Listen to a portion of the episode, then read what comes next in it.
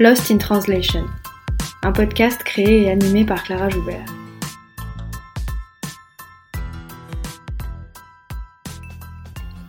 Lost in Translation, c'est un podcast sur la traduction et l'interprétation pour que celles et ceux qui parlent toujours avec les mots des autres puissent s'exprimer avec les leurs. Lost in Translation, c'est un film de Sofia Coppola, sorti en 2003, dans lequel deux personnages, interprétés par Bill Murray et Scarlett Johansson, sont perdus à Tokyo au milieu d'une culture qu'ils ne comprennent pas. C'est un film sur le désarroi, sur le malaise.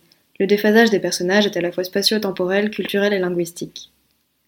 Lost in Translation, c'est aussi une expression anglophone qui dit les écueils de la traduction en désignant ce qui y disparaît.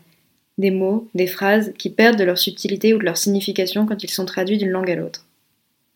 On parle effectivement beaucoup de la traduction pour en pointer les faiblesses, les difficultés et les ratés. Une traduction est toujours conçue comme moins bonne que l'original. Elle ne peut être autre chose qu'une pâle copie, une reproduction au rabais, quand elle ne trahit pas tout simplement le texte. On considère que l'interprète doit s'effacer à tout prix et donner l'illusion de la transparence et de la neutralité. Ici, dans Lost in Translation, j'invite des interprètes, des traducteurs, des traductrices, mais aussi des chercheurs et des chercheuses dans ce domaine, pour parler de leur métier, de ses enjeux, mais aussi de leur rapport à la langue et au langage, et pour en finir avec cette invisibilité. Dans cet épisode, je m'entretiens avec Elissa Latouf et Talan Jaim, deux interprètes de conférences. Bonjour Elissa. Bonjour. Est-ce que tu peux commencer par te présenter, nous parler un peu de toi, d'où tu viens, comment tu es arrivée euh, à l'interprétation? Alors, euh, je m'appelle Elissa, je suis interprète euh, et traductrice, mais plus interprète. Et je suis libanaise et je suis arrivée en France il y a à peu près un an et demi. Et j'ai fait mes études en traduction. J'ai obtenu enfin ma licence en traduction au Liban. Ensuite, j'ai fait mon master en interprétation à, Rome, à l'UNINT. Et, euh, et, enfin voilà, mes langues A sont l'italien et l'arabe, et ma langue B c'est l'anglais, et le français c'est ma langue C. Donc je ne travaille pas vers le français, je travaille uniquement du français. Et euh, ce qui m'a poussé à l'interprétation, alors je pourrais te dire comme la plus grande majorité des interprètes, c'est que j'aime les langues et tout, mais en fait, dès que dès mon, enfance, je trouvais le travail des interprètes euh, intrigant. C'était vraiment quelque chose de, de, bizarre, quoi, pour moi au début. Et je me disais, est-ce que, est-ce que un jour je pourrais le faire? Même si je dois avouer que pour une période de ma vie, j'étais convaincue que je dois faire autre chose. J'ai fait école d'ingé. Et, euh, mais, mais enfin, j'ai changé. Donc voilà. Tala nous parle aussi brièvement de son parcours. Euh, je m'appelle Tala, je suis euh, interprète de conférences et traductrice. Euh, ma langue maternelle c'est l'arabe, mais je parle aussi couramment le français, l'anglais et j'apprends le russe depuis quelques années. voilà, j'ai une licence en langue vivante et traduction et j'ai également un diplôme en interprétation. Je les ai obtenus au Liban où je vivais. Donc c'est là que j'ai commencé ma carrière. Et puis voilà, à cause de la, les crises au pluriel, je dirais, euh, j'ai dû quitter le Liban euh, voilà, en quête de nouveaux horizons. Et c'est comme ça que j'ai atterri à Paris en février 2022. Voilà, je rêve de devenir interprète depuis l'âge de 15 ans. Euh, et en fait, c'est ma mère qui m'a transmis cette passion parce que c'est elle qui voulait être interprète en fait, mais à cause de la guerre civile, elle n'a pas pu faire des études et donc voilà, elle m'a parlé de ce métier que j'ai trouvé passionnant et c'est comme ça que j'ai décidé de, devenir euh, interprète. J'ai commencé par leur poser des questions pratiques sur leur métier.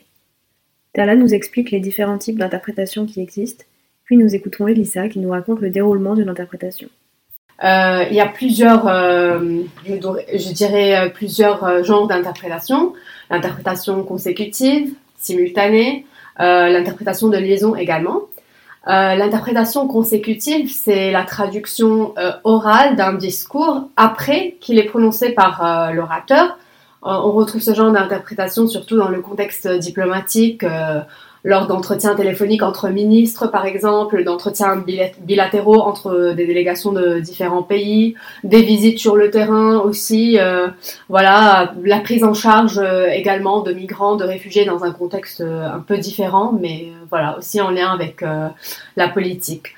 Euh, L'interprétation simultanée, par contre, c'est la traduction orale et simultanée, comme son nom l'indique, donc en temps réel et en même temps, d'un discours euh, alors qu'il est prononcé par l'orateur. Euh, D'habitude, l'interprétation euh, simultanée nécessite euh, un certain équipement, déjà une cabine qui est un espace insonorisé pour que les interprètes puissent donc interpréter sans être entendus par ceux qui sont à l'extérieur et eux-mêmes avoir le son clair dans leur voilà dans leurs écouteurs. Et euh, voilà, euh, on retrouve ce genre d'interprétation surtout dans les conférences, euh, des ateliers de travail, des discussions, des négociations, des cérémonies officielles, des formations, des assemblées générales dans les organisations internationales. Le troisième type d'interprétation, c'est l'interprétation de liaison. C'est la traduction orale pour un groupe restreint de personnes ou peut-être même durant des réunions individuelles, un travail de groupe. Euh, voilà, donc euh, ça peut aussi être de l'interprétation communautaire, donc euh, dans les hôpitaux, les préfectures de police, un contexte donc communautaire comme euh, son nom l'indique. Euh, L'interprétation simultanée nécessite une formation pour être bien exercée. C'est un réflexe non inné qui doit être acquis, mais il arrive que des bilingues l'exercent aussi, bien que cela affecte la qualité du, du rendu. Euh, par exemple, les bilingues ont tendance à se lancer dès le début de leur phrase, à ne pas prendre beaucoup de recul par rapport au discours euh, initial, euh, à ne pas bien structurer les phrases dans la langue voilà, dans laquelle ils, interprètent. L'interprétation consécutive est d'abord enseignée donc avant l'interprétation simultanée, durant les formations, la formation d'interprète, et sert de base à cette dernière.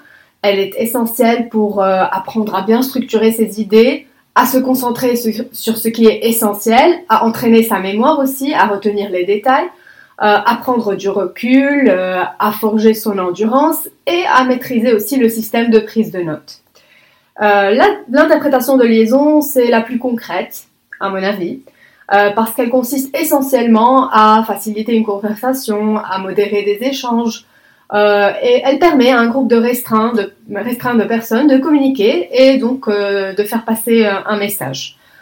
Contrairement à la simultanée, la consécutive et la liaison nécessitent une présence en dehors de la cabine, donc une proximité avec les, les auditeurs. Et voilà, c'est quelque chose avec laquelle certains interprètes ne sont pas très à l'aise.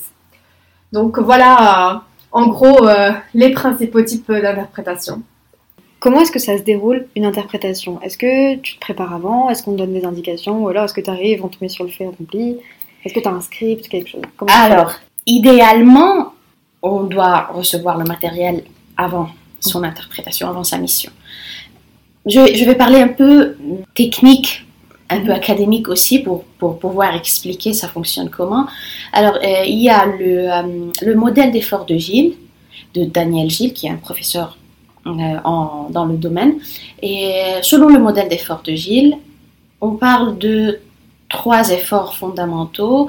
L'effort euh, de l'écoute, ensuite l'effort de la production et l'effort de la mémoire. L'effort de l'écoute, c'est quand l'interprète entend et analyse ce que la personne en- est, en train de dire la personne, enfin. Ensuite, euh, la production, c'est quand, après bien sûr avoir entendu et analysé, c'est le moment où on produit son interprétation, donc sa traduction euh, en, en- la langue d'arrivée. Et enfin, il y a le, euh, l'effort de la mémoire, et c'est là où, en fait, pour moi, c'est l'effort le plus, le plus difficile, entre guillemets, parce que c'est là où le cerveau va chercher toutes les informations qu'on a déjà, ou bien même si, par exemple, euh, on a mentionné des, des chiffres, des mois, des années, je ne sais pas quoi, pendant le, le discours prononcé. Et donc, c'est, là où le cerveau va, va les chercher. Et c'est là aussi où les concabines, comme on les appelle dans le jargon, c'est là où euh, ils ou elles peuvent jouer un rôle, un rôle très intéressant. Et, euh, mais tu peux idéalement- peut-être expliquer rapidement ce que alors, la concabine, ou bien le concabine, c'est en fait la personne avec qui on travaille dans la cabine parce que très rarement, voire c'est- un peu inexistant qu'un ou une interprète travaille seul. On travaille toujours à deux, voire même il y a des contextes où on travaille à trois. et on, on échange chaque 20-30 minutes pour pouvoir donner euh, un moment de, de, break à son cerveau. Et donc euh, voilà, et on s'entraide. On cherche toujours euh, à s'entraider parce que il y a vraiment un effort mental qui est, géant. Et donc, c'est ça, c'est ça le concept de la concabine. En fait, c'est un terme que, j'ai vu sur LinkedIn, employé par des, collègues. Et, je, l'emploie moi aussi maintenant parce que ça, vraiment, ça, décrit vraiment enfin l'état. Et donc, euh, voilà, ça c'est idéalement, ça, fonctionne comment, ça doit, ça doit fonctionner comment. Bien sûr, tout ça ne peut avoir lieu que si on est bien préparé à l'avance, mais malheureusement, en réalité, c'est pas ça. Parce que euh, il se peut que parfois, par exemple, un ou une cliente nous, ne nous donne pas du matériel. On nous dit, par exemple, en fait, la semaine dernière, j'ai eu une conférence à laquelle je, je, n'ai pas eu la chance de me préparer parce qu'on m'a écrit deux, deux, jours avant. On m'a dit on a besoin d'une interprète euh, euh, anglais-arabe le samedi de telle à telle heure sur le sujet X. Et fini, c'est fini. Donc c'est à moi d'aller chercher, de lire, de voir. Ça, ça, c'est un, un domaine, en fait le domaine de cette conférence-là, c'était un domaine assez large que je savais vraiment pas où commencer. Et il y avait plein de personnes qui, qui énonçaient des discours et moi je les avais pas. On nous donne quasi jamais les discours, mais par exemple il y a des présentations, des PowerPoint, on, on, nous, on, nous, les, on nous les donne, mais, euh, mais ce n'est pas toujours le cas. En fait, c'est la, la plus grande majorité du temps, c'est à nous de, suivre nos clients et de leur dire envoyez-nous du matériel, envoyez-nous quelque chose pour nous préparer, parce que pas, on ne peut pas arriver comme ça. Oh, allez, on fait l'interprétation. Non, c'est pas faisable. Et est-ce que, alors j'imagine que selon les conférences et selon les situations, c'est euh, plus ou moins facile, et il y a des discours qui sont très spécialisés. Euh, si tu arrives dans une conférence de maths hyper technique, exactement, c'est c'est vraiment pas facile. Mm. Et en fait, quand c'est une conférence qui est extrêmement technique, ou bien, je sais pas, une présentation ou quoi que ce soit, et on, on cherche toujours à, je vais, je vais me permettre d'utiliser le terme harceler nos clients pour qu'on puisse avoir le minimum au moins du matériel pour pouvoir enfin parce que si on dit mathématiques par exemple c'est l'exemple maintenant et la mathématique c'est pas juste un plus un égale 2 mm. il y a plein plein de, de, trucs en mathématiques la terminologie ben, euh, il y a la mathématique euh, de je ne sais pas qui de je ne sais donc donc c'est vraiment très vaste et on peut pas se préparer pour vraiment tout. On peut jamais être prêt pour tout. Mais au moins, si vous me dites que on fait la mathématique dans l'espace, je sais que je peux aller chercher ce qui est en relation avec ça et étudier. Parce que c'est vraiment, c'est vraiment le terme étudier. Parce qu'on étudie comme, comme on étudiait, euh, enfin, pour des examens à l'université. Donc, euh, donc c'est vraiment étudier. Est-ce que toi, tu as des domaines de, de, prédilection, de spécialisation euh? Alors, je n'ai pas été formée enfin, je n'ai pas été, je n'ai pas été formée d'une manière spécialisée pour un domaine ou bien un autre, mais je sais bien que, par exemple, mes points forts sont euh, euh, dans le domaine juridique et euh, le domaine enfin, de la politique, organisation internationale. Mais je suis aussi consciente de mes lacunes, de mes points faibles, par exemple, tout ce qui est en relation avec la finance. Je sais bien que peut-être en étudiant, en me préparant assez, je pourrais le faire, mais, mais, mais je sais bien que c'est un point faible et donc, si on me contacte, par exemple, pour euh, quelque chose dans le monde de la finance, euh, je, je, je, vois avec mes collègues qui est disponible et euh, j'envoie mes collègues, quoi. Parce que, mm. enfin, on ne peut pas être spécialisé en tout. Donc. Mm. J'ai aussi souhaité interroger Tala sur la richesse et les enseignements qu'elle pouvait tirer de son parcours international. Tu nous l'as dit, tu as commencé par travailler au Liban, ta formation, tu l'as faite au Liban, et puis après tu es arrivé en France. Est-ce que le fait d'avoir été exposé comme ça à plusieurs environnements, plusieurs pays, plusieurs continents même, plusieurs euh, environnements culturels, je dirais, est-ce que ça a changé la façon dont tu interprétais? Est-ce que ça t'apporte quelque chose? Est-ce que ça, tu penses que ça améliore ta pratique d'interprète? Euh, Peut-être pas directement la pratique euh, d'interprète, mais sûrement la façon dont je perçois et je comprends les choses. notamment les références culturelles, les mentalités, voilà, donc ça contribue certainement d'une manière ou d'une autre à améliorer mon interprétation et mon rendu. par exemple, au Liban ou dans les pays arabes en général, on évite d'utiliser des mots tels que créer ou adorer, parce qu'on considère que ce sont des mots qui sont réservés à la religion, à Dieu, alors qu'en français, en anglais, on peut tout à fait les utiliser. Aussi, en français, en russe, euh, on évite à tout prix de tutoyer, on privilégie le vous dans les situations officielles, formelles, alors qu'en arabe, par exemple, on marque le respect par des titres euh, qu'on attribue aux personnes en fonction de leur poste, en fonction de leurs euh, rangs sociaux. et en anglais aussi, on utilise la deuxième personne à, à tout bout de champ. Donc voilà, cela en dit beaucoup sur la façon dont les différents peuples, les différentes cultures perçoivent et définissent le monde qui les entoure leur interaction avec ce monde et donc bien évidemment leur façon de s'exprimer. Et c'est ce qui est en rapport avec euh, l'interprétation. J'ai profité d'avoir une interprète sous la main pour parler d'une actualité. Le 31 octobre 2022, les interprètes judiciaires se sont mobilisés au tribunal de Paris pour réclamer le paiement de leur mission d'interprétation, certains étant en attente de paiement de plus de 10 000 euros. Dans le troisième épisode de ce podcast, Eve, interprète en langue des signes française, nous disait aussi qu'elle avait déjà eu des difficultés à être payée voire qu'elle n'avait pas été payée du tout pour certaines missions. C'est-à-dire qu'on a les personnes sourdes, donc le spectre du handicap, même si les personnes sourdes, elles ne se considèrent pas comme handicapées puisque c'est une différence linguistique. En réalité, la barrière linguistique, elle est des deux côtés. Donc tu as tout ce spectre du handicap, le fait qu'on soit des femmes, et donc il a attendu des femmes qu'elles prennent soin d'eux. Donc c'est pour ça souvent qu'on voit l'interprète en langue des signes comme quelqu'un assimilé à un corps de métier plutôt social, alors que l'interprète qui interprète à l'ONU, on ne va pas penser ça d'elle. Donc tu as déjà cette idée que je dois prendre soin d'eux. Et donc comme c'est mon rôle dans la société de prendre soin d'eux, bah, ça ne mérite pas valorisation, pas reconnaissance, puis aussi pas rémunération. Et donc souvent, les demandes d'interprétation, ce sont des demandes de bénévolat en fait, la plupart du temps, ou quand on annonce un tarif, on nous dit souvent que c'est très cher, alors qu'en termes tarifaires, euh, quand je travaille dans des grandes institutions où les interprètes sont tous payés le même prix, je touche trois fois plus que ce que je touche euh, dans mon quotidien en fait. Mon salaire triple. Donc il faut savoir par exemple quand on va à un rendez-vous à l'hôpital, normalement l'hôpital soit a un partenariat avec un, service d'interprétation ou fait une facture basique à l'interprète, mais normalement les personnes sourdes ont le droit de prendre rendez-vous, de venir avec une interprète ou d'avoir une interprète du service et que cette interprète soit rémunérée. Le problème c'est que ça se passe pas forcément comme ça. Donc soit il n'y a pas de contact des interprètes de service, soit les hôpitaux ne nous payent pas. Moi j'ai déjà un hôpital qui m'avait appelé et puis qui finalement ne m'a jamais payé. Euh, et au bout d'un moment, on abandonne dans ce genre de cas. J'ai demandé à Elissa si elle avait déjà rencontré ce type de difficulté et si elle avait une explication. Euh, malheureusement, c'est bien le cas.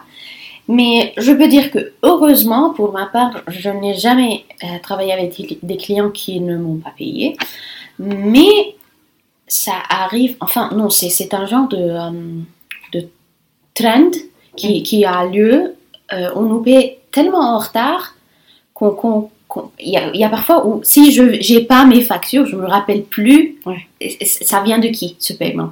Parce que, en fait, je sais pas pourquoi ça se passe. Je vais, je vais essayer euh, d'accorder le bénéfice du doute au client et dire que vu que la grande majorité de nos clients en tant qu'interprètes euh, qui travaillent en freelance sont des agences de traduction, des bureaux de traduction. Je vais dire que peut-être c'est dû au fait que ils attendent le paiement de leurs clients pour ensuite nous payer.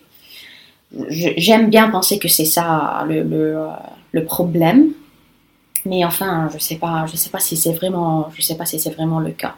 Mais oui, c'est quelque chose que je pense qui doit être adressé parce que c'est vraiment, c'est vraiment pas, pas cool. ça valorise pas trop le métier. Exactement, parce que eh, on fait vraiment, vraiment, vraiment un effort. Enfin, c'est vraiment, euh, comment dire, je trouve pas le mot pour, pour décrire, mais, mais c'est fatigant. C'est très beau. Moi, j'adore ce que je fais, mais je dois admettre que c'est vraiment fatigant. Et surtout, la phase de préparation, c'est pas le, c'est pas l'interprétation en simultané, parce que moi-même je travaille plus en simultané qu'en consécutive, et euh, c'est pas pas l'interprétation en simultané qui est seulement fatigante, mais il y a tout le travail derrière Et donc, euh, peut-être un peu valoriser ce qu'on fait et apprécier ce que l'on fait. Je dis pas me payer le lendemain, mais peut-être pas après-demain. Mm. Donc, donc euh, voilà, c'est, c'est- mais, mais ça fait partie euh, du, du métier. Donc, euh, Ouais. on espère que ça va améliorer un jour. Dans l'épisode sur l'interprétation en langue des signes, Eve nous avait aussi parlé de l'émergence de l'interprétation automatique qui l'a laissée assez dubitative. J'ai voulu demander à Tala si elle avait constaté des évolutions dans son métier récemment, et elle nous a parlé de l'interprétation automatique, mais aussi de l'apparition de l'interprétation à distance avec la pandémie. Bien évidemment, euh, l'intelligence artif- artificielle, la traduction automatique avaient déjà fait leur apparition il y a plusieurs années. Et là, avec la pandémie, euh, beaucoup de solutions euh, technologiques ont apparu pour, pour assurer l'interprétation à dis- distance durant la pandémie. Euh, voilà, récemment, euh, il y a eu euh, Google Meet, mais avant, il y avait Zoom et beaucoup d'autres plateformes qui ont émergé durant la pandémie. Donc ça, c'est essentiellement lié aux nouvelles technologies qui sont en rapport avec l'interprétation. Par rapport à l'avenir de la profession, je pense que beaucoup de collègues sont très pessimistes. Euh, ils pensent que la profession ne va durer qu'une dizaine d'années encore, vu tous ces progrès technologiques. Mais je pense que malgré tout, le processus d'interprétation, c'est un processus essentiellement humain. Et donc, il nécessite d'innombrables facultés cognitives, mentales, vocales, intellectuelles, émotionnelles, et il est soumis à une variété de facteurs spatio-temporels, verbaux, non-verbaux. Et donc, euh, à mon avis, il ne pourra jamais être reproduit fidèlement, en tout cas, par des machines euh, ou des robots. Donc, euh, la profession est certes menacée, euh, mais euh, voilà, les conditions se détériorent aussi. Quelque part, euh, les organisations, les clients ne sont plus euh, euh, vraiment, ne veulent plus vraiment respecter les normes. Ils veulent réduire les coûts. Et donc, ceci affecte en quelque sorte la qualité de notre travail. ça affecte notre santé également parce qu'il y a beaucoup d'interprètes qui, durant la pandémie, ont eu des problèmes d'audition. Voilà, donc la profession est en danger quelque part. Euh, elle perdrait peut-être de son attractivité et ne serait plus aussi durable ou financièrement viable, mais euh, à mon avis, elle continuera certainement à exister. Euh, bah, pour ce qui est de l'interprétation à distance, justement, est-ce que c'est une situation dans laquelle tu t'es déjà retrouvé, toi, de devoir interpréter à distance? Oui, bien évidemment, durant la, durant la pandémie, euh, l'interprétation à distance, je dirais, m'a sauvée parce que j'étais toujours au Liban à l'époque et euh, bon, le marché local euh, était bloqué euh, à cause de la pandémie, des restrictions, donc on ne pouvait pas travailler sur place. Et aussi, en même temps, il y avait la crise euh, financière au Liban et la dévaluation de la monnaie locale. Donc, même si on travaillait, on travaillait pour très peu. Euh, voilà, donc c'était plus financièrement viable. Et alors, l'interprétation à distance a vraiment euh, m'a sauvée parce que j'ai pu travailler pour des, plateformes, mais aussi pour des clients qui étaient situés à l'étranger, et donc je recevais de l'argent euh, en monnaie étrangère, voilà, en devise étrangère, et c'est comme ça que j'ai pu survivre à la pandémie. Et il y a quoi comme, comme difficulté ou comme enjeu quand on interprète à distance Parce qu'il ne s'agit pas juste d'interpréter face à son ordinateur, j'imagine que c'est Oui, plus compliqué Bien que ça. évidemment, bien évidemment, la première difficulté pour moi, c'était le fait de ne pas pouvoir voir l'orateur. Parce que souvent, les connexions n'étaient pas très stables et donc on demandait aux intervenants de fermer leur caméra. Et ça, ça rendait vraiment l'interprétation hyper difficile. Parce qu'en fait, euh, on s'en rend pas compte, mais lorsqu'on interprète, on euh, profite également de l'expression euh, corporelle, euh, des... on lit également sur les lèvres, même si on s'en rend pas compte. Et donc, euh, une fois qu'on est en train d'interpréter un orateur qu'on ne voit pas, eh bien, c'est beaucoup plus difficile. Donc voilà, ça c'est déjà un des défis. Et bien évidemment, il y a tout ce qui est en rapport avec euh, la qualité de la connexion Internet, euh, les coupures, etc. Donc euh, c'est pas du tout évident c'est très difficile et ça nécessite beaucoup plus d'efforts que l'interprétation en cabine avec une bonne qualité de son. D'accord.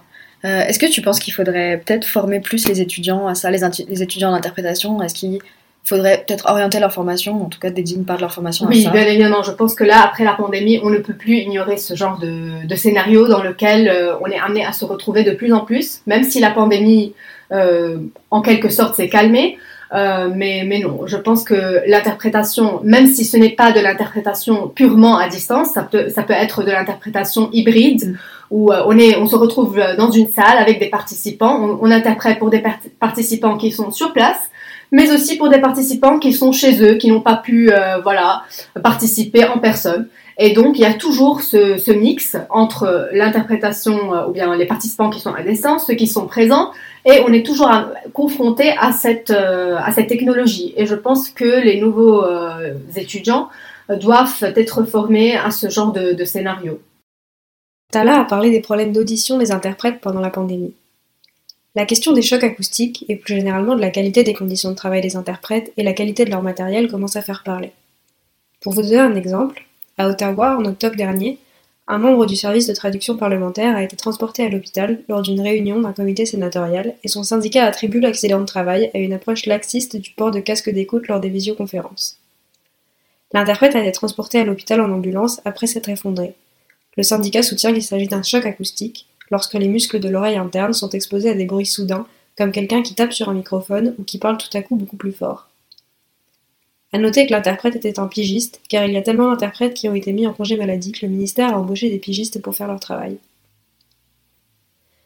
Tala nous parle aussi de la nécessité d'orienter les formations en fonction de ces nouvelles exigences.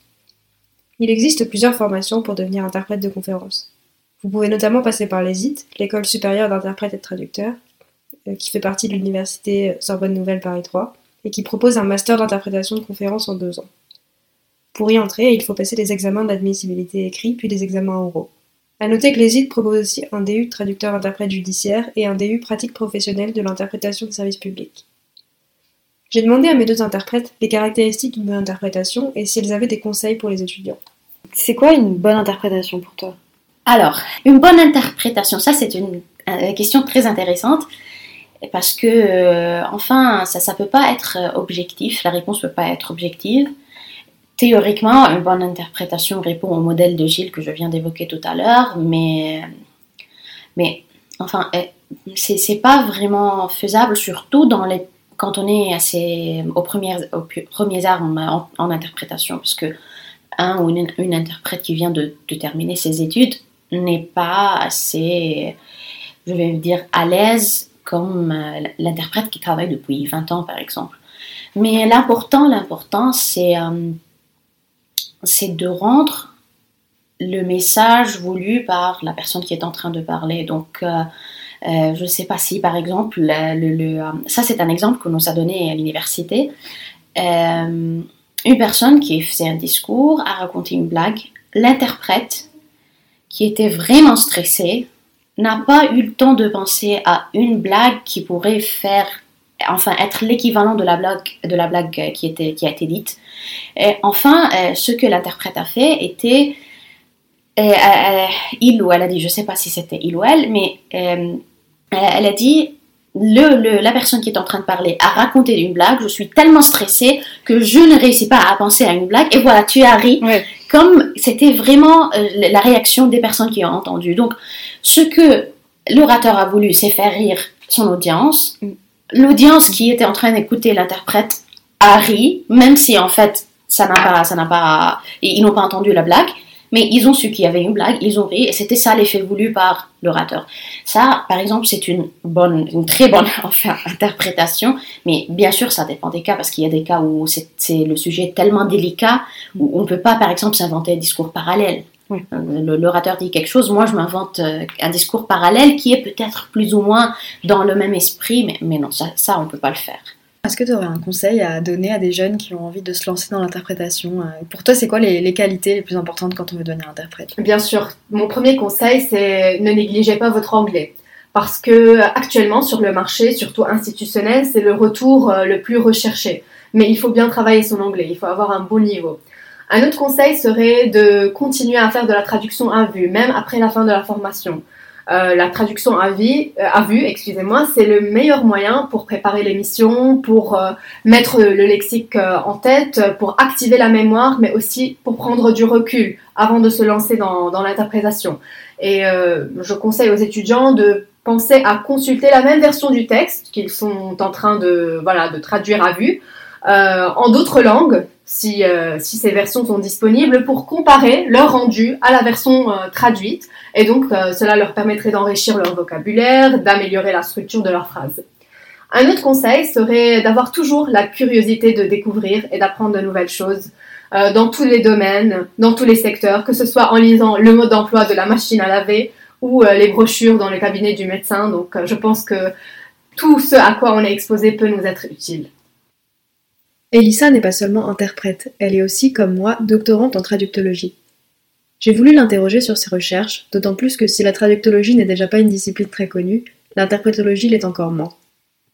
Euh, l'interprétologie, tout comme la traductologie, s'intéresse euh, aux tendances, à, enfin, ça, fonctionne comment l'interprétation, que ce soit en simultané, en consécutif ou même à vue.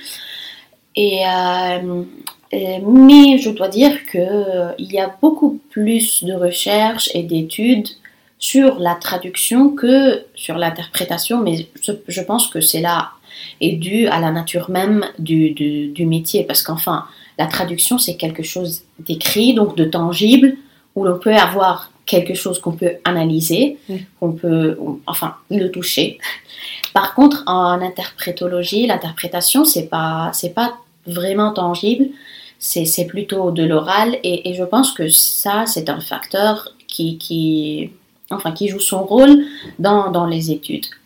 De nos jours, euh, il y a, enfin, on est, tellement intéressé au fonctionnement euh, et du cerveau des interprètes, à l'aspect cognitif de, l'interprétation. Et euh, il y a pas mal de recherches qui, étudient enfin ce qui se passe dans le cerveau de l'interprète quand euh, il ou elle travaille en simultané ou bien dans n'importe quel contexte. Donc Maintenant, c'est ça la tendance. Oui, c'est la partie cognitive de l'interprétation, les processus. D'accord. Et toi, tu travailles sur quoi? Alors, ma recherche euh, se concentre sur l'interprétation simultanée vers la langue arabe. Alors, maintenant, ça va devenir un, peu technique. Je vais essayer de simplifier autant que possible. Alors, la langue arabe se heurte à, la complexité euh, de la diglossie. Et je veux dire quoi par la diglossie? En fait, euh, pour simplifier, je vais dire qu'il y a les dialectes, donc l'arabe que l'on parle à la maison, l'arabe que l'on parle avec ses collègues, que l'on parle chaque jour au quotidien. Et il y a l'arabe standard, qui est l'arabe écrit et qui est rarement utilisé à l'oral, mhm. mais qui est utilisé surtout dans le contexte des interprétations simultanées. Et donc, les interprètes qui sont en formation ou bien les interprètes qui viennent de terminer leurs études ont des difficultés avec cet arabe standard. C'est parce que, en fait, on n'utilise pas cette variété de la langue dans son, dans son quotidien. C'est pas comme un français, un anglais, un italien qui, enfin, utilise la même langue dans sa vie quotidienne de chaque jour, dans tout ce qu'il fait. Et c'est différent. Et donc, il y a des difficultés, surtout, je remarque ça, euh, enfin, euh, avec les interprètes qui sont en formation maintenant, des difficultés surtout avec la grammaire, parce que je dois avouer que la grammaire arabe, c'est pas la grammaire la plus facile au monde, et, euh, pouvoir, enfin, penser à la grammaire et à, à la bonne expression en standard et non pas en son dialecte. Donc, c'est assez compliqué. Donc, ma recherche a comme but d'essayer de trouver des méthodes, des moyens pour aider ces interprètes qui sont en formation à améliorer leur rendement. Quoi. Donc ça, c'est vraiment grosso modo. D'accord. Alors, est-ce qu'il y a vraiment des différences majeures entre l'arabe dialectal et l'arabe écrit? Au, point où c'est, ça peut devenir très compliqué pour un interprète? Oui. oui, je ne vais, pas, je vais pas mentir. Oui, par exemple, il y a même aussi euh, des, différences entre les Arabes. Par exemple, moi je suis libanaise. Mhm. L'arabe libanais n'est pas du tout proche de l'arabe marocain, par exemple. Si je suis en train de parler avec une personne marocaine, on parle un arabe qu'on appelle euh, un arabe médian, qui est un arabe qui, cherche de rapprocher nos deux dialectes pour, pour qu'on puisse se comprendre. Ou bien, encore mieux, on parle en, en standard, mais ça, ça arrive tellement peu que je peux dire que on va pas, on va pas penser à cette, euh, cette option-là. Et euh, donc, les dialectes ne sont pas identiques et les dialectes diffèrent de l'arabe standard. Il y a bien sûr des dialectes surtout par exemple les dialectes euh, du, du Golfe, du, du Golfe arabe, qui sont assez proches du, euh, du standard. Mais par exemple, l'arabe, enfin les dialectes du- des pays du Maghreb sont tellement loin du, euh, de l'arabe standard que, euh, enfin, il y a, y, a, y a des difficultés. Donc, euh, ouais. Et du coup, quand tu es interprète, tu dis que tu es interprète en langue arabe. Et est-ce que. Tout- alors, tout le monde parle, tout le monde est censé parler en tant qu'interprète l'arabe standard. Ouais, ok. Donc, euh, on sauf si, bien sûr, on fait une in- interprétation, je ne sais pas, consécutive ou bien dans un contexte euh, euh, de, de l'interprétation dans, dans le contexte de communauté, non Euh, à l'hôpital, euh, pour accompagner quelqu'un. Ici, le dialecte peut jouer un rôle parce que, surtout, surtout, par exemple, dans le domaine des hôpitaux, non Si quelqu'un va voir un médecin, il ne parle pas sa langue, il y a un ou une, un- une interprète qui l'accompagne.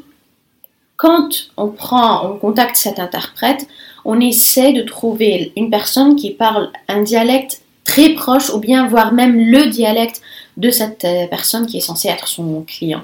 Et donc, euh, donc voilà. Par contre, en simultané, quand on travaille dans la cabine, c'est hors question qu'on travaille en dialecte. Ça doit être en standard. Ouais, en fait, vous parlez pas juste arabe, vous parlez plein de langues. Exactement, mais, en fait, oui, mais je, je peux bien dire que je suis bilingue arabe dialectal et arabe, euh, arabe standard. Voilà. Donc, euh, mais Qu'est-ce que tu penses justement? Alors, toi, tu as un, mé- un, un sujet de recherche qui est très euh, porté sur la pratique, puisque tu nous as dit que c'était pour aider euh, la formation. Qu'est-ce que tu penses de manière générale que la recherche en traduction, en interprétation peut apporter aux, aux praticiens et aux, praticiennes, aux traducteurs, aux interprètes Et euh, est-ce que la théorie et la pratique doivent fonctionner ensemble pour, euh, pour se nourrir? Enfin, comme, comme réponse courte, je dirais oui, bien sûr. Parce que, enfin, sans la théorie, on ne sait pas vraiment quoi faire. Ça, c'est d'une manière très générale. Et euh, elle, elle, elle se complète. Parce qu'en fait, j'ai évoqué le modèle d'effort de Gilles plusieurs fois et, c'est une théorie. Et, mais sans cette théorie, peut-être, euh, je sais pas, les enseignants dans les universités qui forment, que ce soit les interprètes, que ce soit les traducteurs, peut-être ils vont pas aller à dire euh, ça ici, ce qu'on a fait, c'était la théorie X ou bien la théorie Y. Attention, peut-être ils vont pas faire ça, mais en corrigeant ou bien en expliquant, ils vont l'évoquer et ça, va être, euh, ça va faire partie intégrante voilà, de, la, de la formation sans que ce soit explicitement dit. Donc euh, la théorie et la pratique, c'est bon, ils vont, ils vont ensemble quoi. Surtout dans ma recherche, enfin mon idée de thèse, je l'ai eue quand je faisais mon master en interprétation parce que je me suis rendu compte de ces difficultés euh, de traduire, enfin de faire de la simultanée en arabe standard. Et enfin, l'idée de thèse est née de la pratique. Et, euh, et donc, c'est pas seulement que la théorie complète la pratique, mais la pratique aussi, elle peut compléter la théorie parce que si, par exemple, enfin, j'espère pouvoir trou- trouver ces moyens d'aider les interprètes, je suis en train, à travers de la pratique, de retourner vers la théorie pour, euh, pour aider euh, les, les futurs interprètes. Est-ce que, euh, on va trouver un, un joli mot de la fin, est-ce que tu as un bon souvenir d'interprétation, une situation où tu as été heureuse d'interpréter ou alors tu as été particulièrement fière de ton interprétation euh? Et ça, ça s'est passé plus d'une fois, mais, euh, mais j'ai, enfin, l'une de mes, de mes missions préférées, parce que je suis vraiment fan du monde juridique, Mhm. et, euh, enfin, l'une de mes prestations euh, préférées, c'était euh, c'était dans, dans le domaine juridique. Et ce que, ce que, ce qui me fait chaud au cœur, c'est que à la fin de la mission, les personnes concernées, donc le client, a remercié les interprètes. Et ça, c'est vraiment très rare. Quand on remercie les interprètes, et on, doit être euh, euh, transparent, on ne doit pas être remarqué. Mais quand quelqu'un vient euh, parler avec l'interprète, ou bien à la fin, on les remercie, par exemple. C'est, enfin, pour moi, ça, me marque, ça, ça, me, ça me touche. Et vu que cette mission-là était assez compliquée, et, enfin, quand on nous a remerciés à la fin, j'étais genre, ok, je, ne suis pas uniquement contente parce que le travail que j'ai fait, alors je, je, me surprends à chaque fois que je rentre dans une cabine parce que euh, il y a des fois où, parce que le cerveau, enfin, est comme une éponge, non? Et quand on lit, quand on étudie, quand on, quand on se prépare, on n'est pas, on se rend pas compte, enfin, de ce que on a bien absorbé et quoi, et, et quoi non. Et donc, euh, en faisant l'interprétation, je disais des mots, je disais des trucs que je savais pas que je connaissais, que je savais. Donc, ça, j'étais, j'étais vraiment contente. Et enfin, on vient nous remercier. C'était là, c'était, c'était génial. ouais. Est-ce que tu gardes un souvenir d'interprétation euh, de, de, ta carrière, quelque chose qui t'a marqué, une situation que tu gardes en mémoire, peut-être euh, une situation préférée ou alors quelque chose qui t'a particulièrement marqué? Euh, Je dirais peut-être la conférence, une des premières conférences sur lesquelles j'ai travaillé après avoir obtenu mon diplôme. Ça s'appelle la conférence CATS. C'est une conférence organisée par Initiatives of Change. C'est une organisation internationale.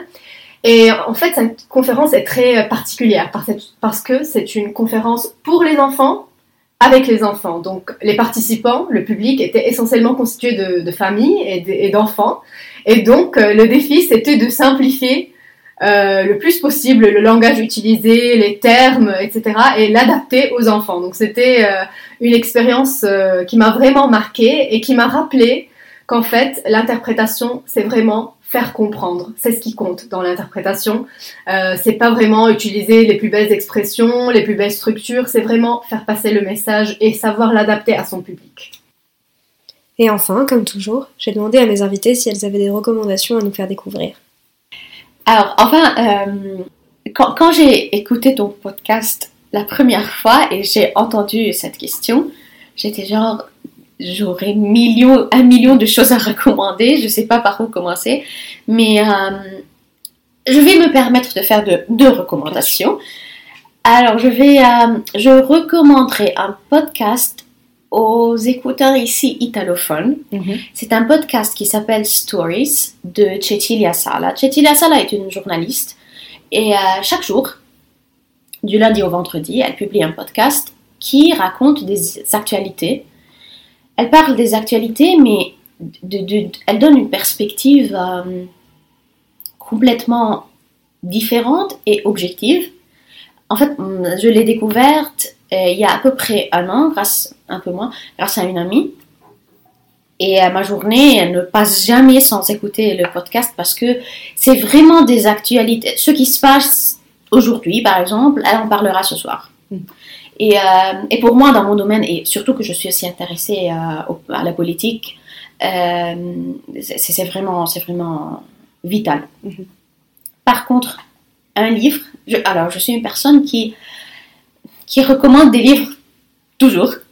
et, euh, et quand je pense au livre qui, qui m'a vraiment touchée et que je recommanderais toujours, c'est un livre qui est, qui est intitulé L'arabe pour tous de Nabil Wakim.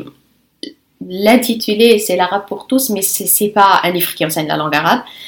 Euh, Nabil Wakim est un auteur, euh, enfin c'est un journaliste français -hmm. d'origine libanaise, et il raconte dans ce livre les difficultés qu'il a eues en arabe, comme il a grandi en France, donc, euh, comment il a perdu son arabe, comment il a essayé de le récupérer, euh, quelles sont les difficultés euh, associées aux, aux émigrés d'origine arabe ici en France, même en Europe. Et il en parle d'une perspective un peu différente. Et donc, voilà, l'arabe pour tous de Nabil Wakim. Merci beaucoup. Merci à toi, Clara. En fait, euh, j'aimerais partager une de mes dernières découvertes. C'est la musique traditionnelle ouzbek que j'ai découverte durant une mission que j'ai faite euh, récemment. Et euh, voilà, donc c'est une musique qui m'a vraiment plu, qui m'a fait rêver en quelque sorte. Et voilà, j'aimerais la partager avec tous ceux qui aimeraient voilà, découvrir un nouveau genre musical. Merci beaucoup. Merci. Merci de m'avoir voilà, proposé ce podcast. Ça m'a vraiment fait plaisir.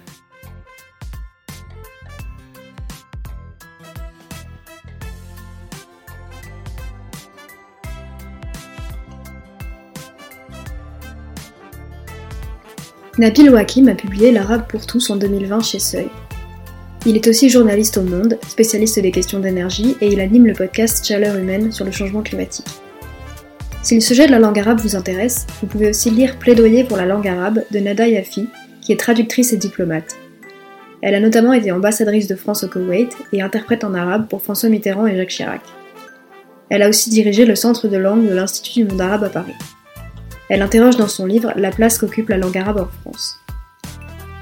Si vous voulez écouter la musique traditionnelle ouzbek recommandée par Tala, vous trouverez un lien dans la description de l'épisode.